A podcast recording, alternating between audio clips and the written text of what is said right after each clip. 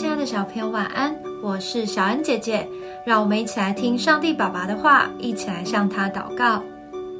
彼得前书四章一到二节，基督既在肉身受苦，你们也当将这样的心智作为兵器，因为在肉身受过苦的，就已经与罪断绝了。你们存这样的心。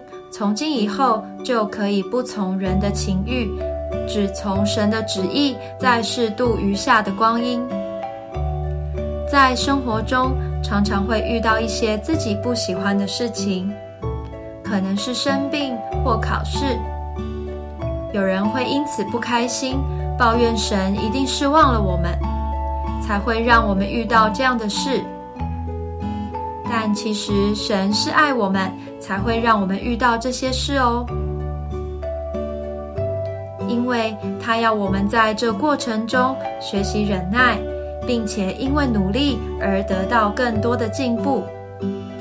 就像从岩石缝长出的小草，它必须要很辛苦、很努力，才能从坚硬的石头钻出。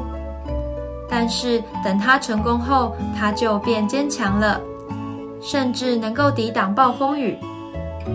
今天的经文说：“你们也当将这样的心智作为兵器。